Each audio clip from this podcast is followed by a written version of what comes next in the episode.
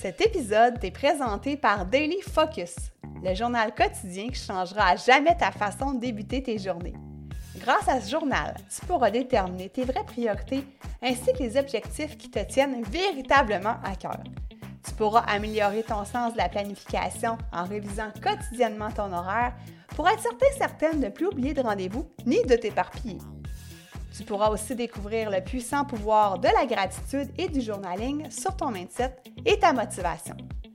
Pour une journée mieux planifiée et plus positive, procure-toi Daily Focus en te rendant sur melissaleclerc.com barre oblique produit au pluriel. Maintenant, je te laisse à l'écoute du podcast. Est-ce que ça t'arrive parfois de te laisser contaminer par la mauvaise humeur des autres? Si c'est le cas, parce que je pense que oui, ça doit arriver, écoute cet épisode-ci, je te donne mes quelques trucs et astuces pour garder, conserver ta bonne humeur, conserver ton empathie tout en respectant tes propres limites. Si comme moi tu marches dans le chemin du TDA avec ou sans H, Focus Squad, c'est ta place. J'ai créé ce podcast pour t'aider à avoir plus de concentration, canaliser ton énergie être l'ami de tes émotions et avoir un meilleur sens de l'organisation. Ici, je te partage les trucs et astuces que j'utilise autant dans mon travail de prof de yoga et de méditation que dans ma vie personnelle pour vivre une vie créative et débordante d'idées, tout en sachant doser le tout avec un peu de clarté mentale et de calme intérieur. Je te fais part de mes découvertes du moment. Je discute avec toi de la vraie vie, des défis auxquels on a à faire face, en apportant une touche positive et humoristique. Parce que le TDAH, c'est pas un bris, mais c'est plutôt une façon qu'a notre cerveau de fonctionner parmi tant d'autres. Tout est à notre portée et notre regard différent peut changer le monde.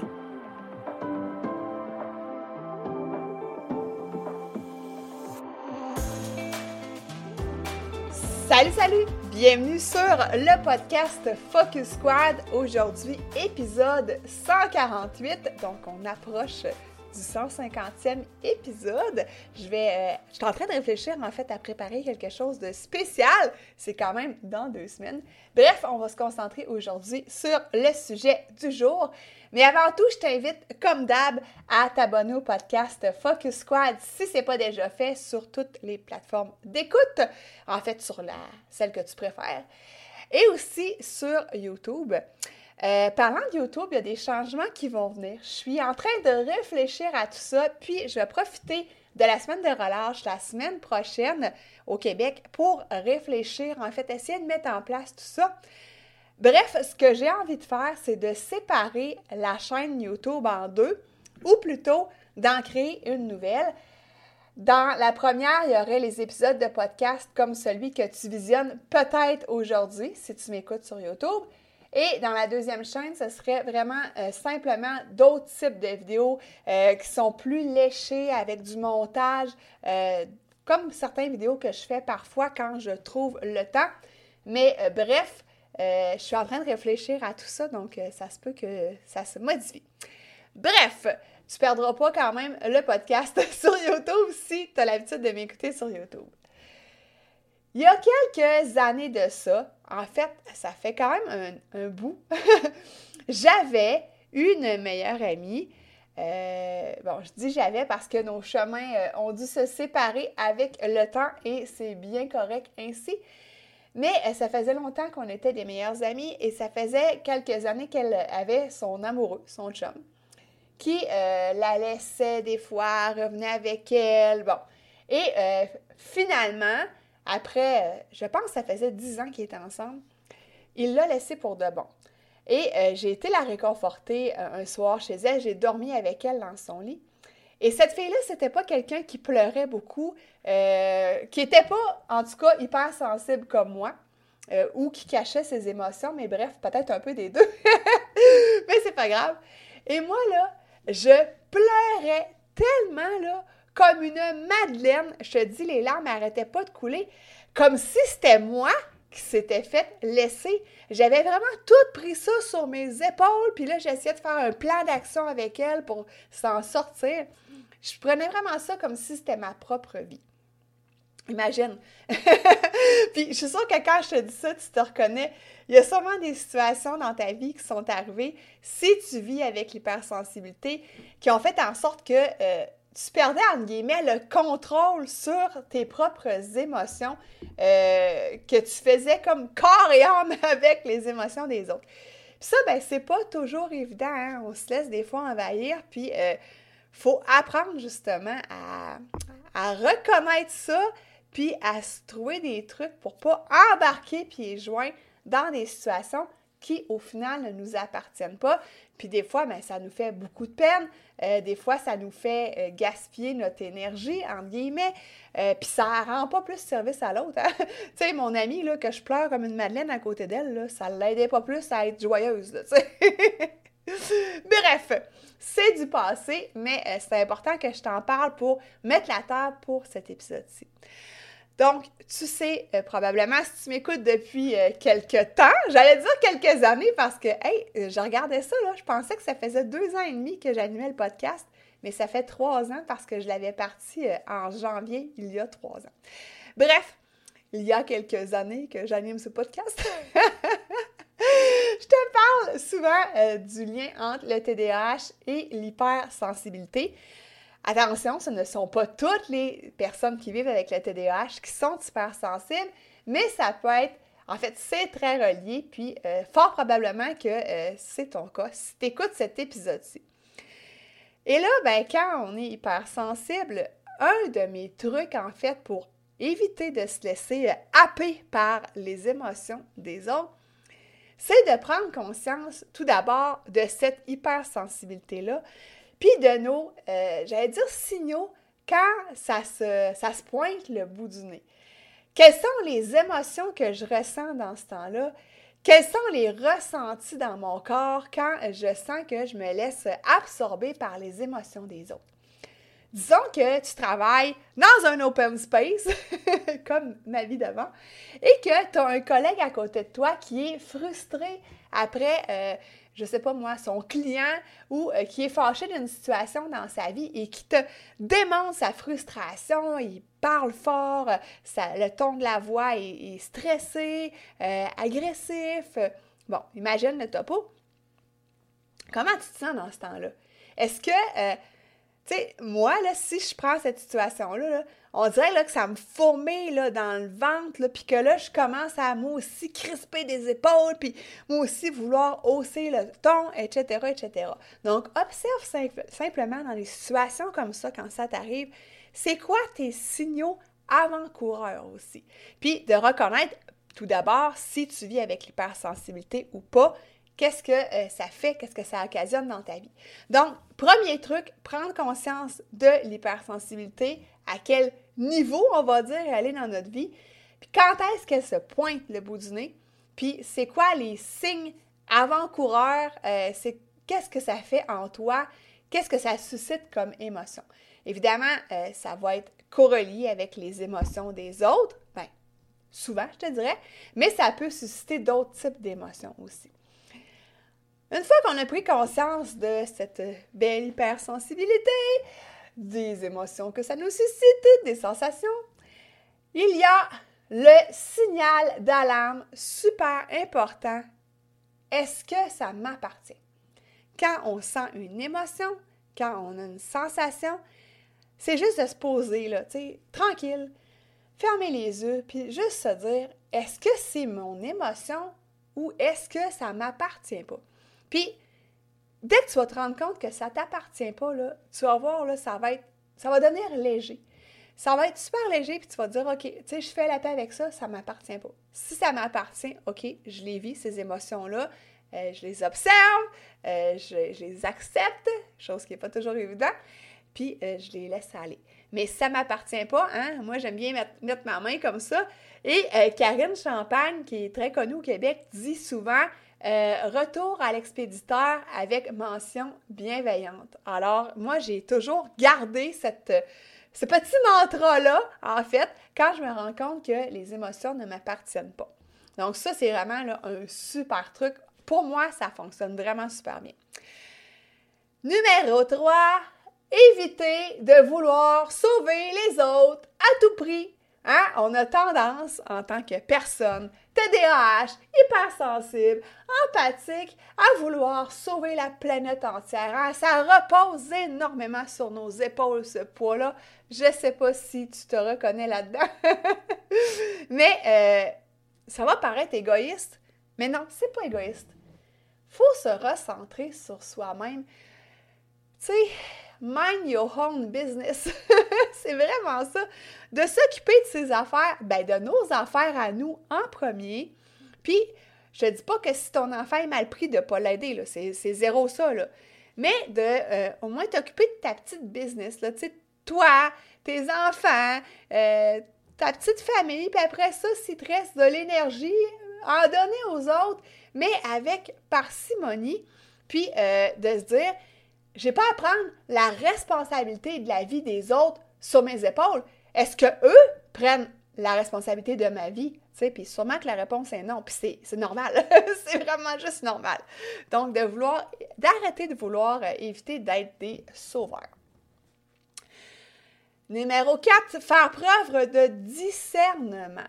Donc, quand les personnes autour de toi euh, ont des situations qu'elles vivent, puis euh, ils transmettent, on va dire, ces émotions-là, il ben, faut juste encore là prendre du recul et te dire, c'est pas, quand ces personnes-là sont de mauvaise humeur, par exemple, ça n'a rien à voir avec moi. C'est pas à cause de moi. Tu sais, puis des fois, on peut même en venir qu'à se sentir coupable. Tu imagines, alors que ça, la situation a zéro rapport avec toi, mais zéro, zéro c'est toujours en rapport avec la personne qui émet l'émotion, tu sais, qui la transmet. Donc ça, ça aide à, justement, je remets ma main, à prendre du recul, à dire « Wow! Ça m'appartient pas, puis ça n'a pas rapport avec moi. » Donc ça, ben le discernement, ça s'apprend, puis ça se travaille. Puis, euh, écoute, je vais sauter tout de suite à mon sixième point, OK? Je vais revenir sur le point 5, mais c'est de cultiver la connaissance de soi aussi. Donc, comme je te disais, euh, bon, apprendre à reconnaître nos signes euh, avant-coureurs de l'hypersensibilité, euh, apprendre aussi à accepter nos émotions, les observer, les libérer. Mais tout ça, ça peut se faire en faisant du journaling, comme faire preuve de discernement. Moi, j'aime bien dans mon journal Daily Focus, puis je sais que je t'en reparle souvent, mais c'est vraiment important. J'ai une section où est-ce que je peux tout cracher qu'est-ce que j'ai en tête, qu'est-ce que j'ai sur le cœur, les belles choses, les moins belles choses, je les écris, j'écris mes émotions, comment je l'ai vécu, qu'est-ce qui est arrivé, qu'est-ce qui m'a déclenché, quelles ont été mes sensations. OK, c'est pas toujours dans la journée que je fais ça, mais je me réserve un moment dans la soirée pour faire une espèce de petite rétrospective puis d'écrire tout ça. Ça m'aide des fois à voir un peu mes patterns, qu'est-ce qui revient le plus souvent, euh, qu'est-ce qui déclenche ça, comment je peux faire pour justement prendre du recul. Donc, c'est vraiment important de prendre ce moment-là pour, euh, en fait, cultiver ben, la connaissance de soi, euh, cultiver le discernement, cultiver aussi la bienveillance envers soi-même. Donc, le journaling, c'est la vie, je te jure! Donc, je reviens à mon point 5 que j'ai sauté prendre ses distances si ça devient trop toxique, si on a vraiment de la misère à pas embarquer dans la situation de l'autre personne, ben c'est d'être capable de dire bon ben écoute, je prends mes distances, euh, je vais peut-être fréquenter d'autres personnes, peut-être le dire à l'autre personne aussi que bon là ces temps-ci je trouve ça un petit peu difficile, je vais juste prendre un peu de recul. Euh, donc ça se dit avec tact toujours. Et aussi, je t'invite à choisir, en fait, choisir méticuleusement ton entourage. Parce qu'il euh, y a un célèbre adage qui dit qu'on est la somme des cinq personnes que l'on fréquente le plus autour de nous. Fait que c'est sûr que si tu fréquentes du monde qui, à chaque matin, quand tu arrives au bureau, ils disent Ah, je t'ai pris dans le trafic. Ah, il fait dormir pas beau aujourd'hui. Ah, un maudit dossier-là, j'ai tellement de misère. Tu sais, tu comprends? Si tu fréquentes des gens qui sont négatifs, euh, toujours des gens qui sont dans la mélancolie perpétuelle, ben Christy, ça va t'atteindre, veux, veux pas. Euh, hyper, euh, hyper sensible ou pas, TDAH ou pas, à un moment donné, ça vient qu'à nous atteindre, puis c'est insidieux. Donc, justement prendre ses distances, puis choisir des personnes qui sont positives, puis écoute, la Terre est peuplée de personnes positives. Puis on n'est pas obligé d'avoir 53 000 amis, juste choisir des bonnes personnes qui nous conviennent et avec lesquelles on est bien, avec lesquelles on se sent s'élever ensemble euh, et non pas tirer vers le bas euh, dans un trou noir. Là, Je les ai les images, hein, moi. Euh, mon point 7, qui est vraiment en rapport avec celui que je viens de te dire précédemment, c'est de mettre des limites claires. Si tu ne veux pas prendre des distances par rapport à quelqu'un, c'est de lui dire, par exemple, OK, je sais que tu vis cette situation-là, euh, je sais que c'est difficile pour toi, mais moi, quand tu m'appelles à 23 heures, euh, moi, je suis couchée, je dors. Tu peux me texter dans la journée, on peut s'appeler de temps en temps, mais pas des heures et des heures par jour parce que, veux, veux pas, j'ai une vie à vivre et, euh, tu sais, ben, c'est en le disant poliment encore, là, tu sais, mais c'est d'être capable, nous, de un, de distinguer c'est quoi limites et de les dire aux autres. Donc voilà, je vais juste te faire un petit résumé euh, de mes petits trucs et astuces. Donc le premier, c'est de prendre conscience de l'hypersensibilité et de ses, euh, on va dire, symptômes. Tu sais. Deux, ne jamais oublier le puissant signal d'alarme. Est-ce que ça m'appartient, ce que je ressens présentement? Numéro 3, éviter de vouloir sauver tout le monde. On n'est pas des euh, Superman, des Superwoman. Euh, tu vois que je connais pas trop les, les, super-héros. Hein? J'ai une fille, moi, puis euh, c'était plus des princesses dans le temps. Ensuite, faire preuve de discernement. Donc, ne pas prendre personnellement les émotions qui euh, circulent autour de nous, hein, ne, pas euh, se sentir coupable par rapport à ça, puis se sentir interpellé par rapport à ça. Ensuite, prendre ses distances, choisir son entourage. Je vais rajouter mettre ses limites claires et cultiver la connaissance de soi. Euh, puis ensuite, je pourrais rajouter là, prendre soin de sa santé émotionnelle parce que plus on prend soin de notre propre santé émotionnelle, moins on se laisse atteindre par ce que les autres vivent. Et ça, c'est réellement vrai. Donc, ça vaut la peine qu'on s'y penche. Puis tous ces trucs-là, comme je, viens de te dire, c'est pas dans le but de ne pas aider son prochain, c'est juste dans le but de dire, OK, je suis empathique à ta cause, je comprends, mais je suis pas... Euh, puis là, je me trompe toujours entre sympathie puis empathie. Mais je pense que la sympathie, c'est quand tu le ressens vraiment, puis c'est, tu fais de, ça euh, ta vie finalement. tu fais de ces émotions-là les tiennes, alors qu'empathie, c'est avec du recul, dans le fond. Donc, c'est ça. C'est d'être empathique avec les autres, toujours avec bienveillance, mais de ne pas se laisser embarquer, euh, attacher par le cou, puis euh, tiens, tu t'en viens. Et rappelle-toi toujours, toujours que ton bien-être émotionnel est précieux, puis que tu peux euh, choisir en fait, tu peux renforcer ta résilience, tu peux faire des actions pour t'aider à ce niveau-là. Puis choisis aussi de t'entourer euh, de positivité, puis de protéger ta paix intérieure. Hein? Est-ce que c'est pas un beau mot de la fin, ça? Alors, euh, si jamais Daily Focus t'intéresse pour le journaling, euh, je vais mettre le lien euh, dans les notes d'épisode. Tu vas pouvoir aller voir la page d'information. Puis, c'est disponible sur Amazon, au Canada et en Europe aussi. Alors, ben moi, je te souhaite une super belle semaine. Amuse-toi peut-être à observer hein, ces petites pointes d'hypersensibilité, ces petites pointes où est-ce que tu te sens interpellé par les émotions des autres. Euh, ben voilà, on se dit à la semaine prochaine. Bye!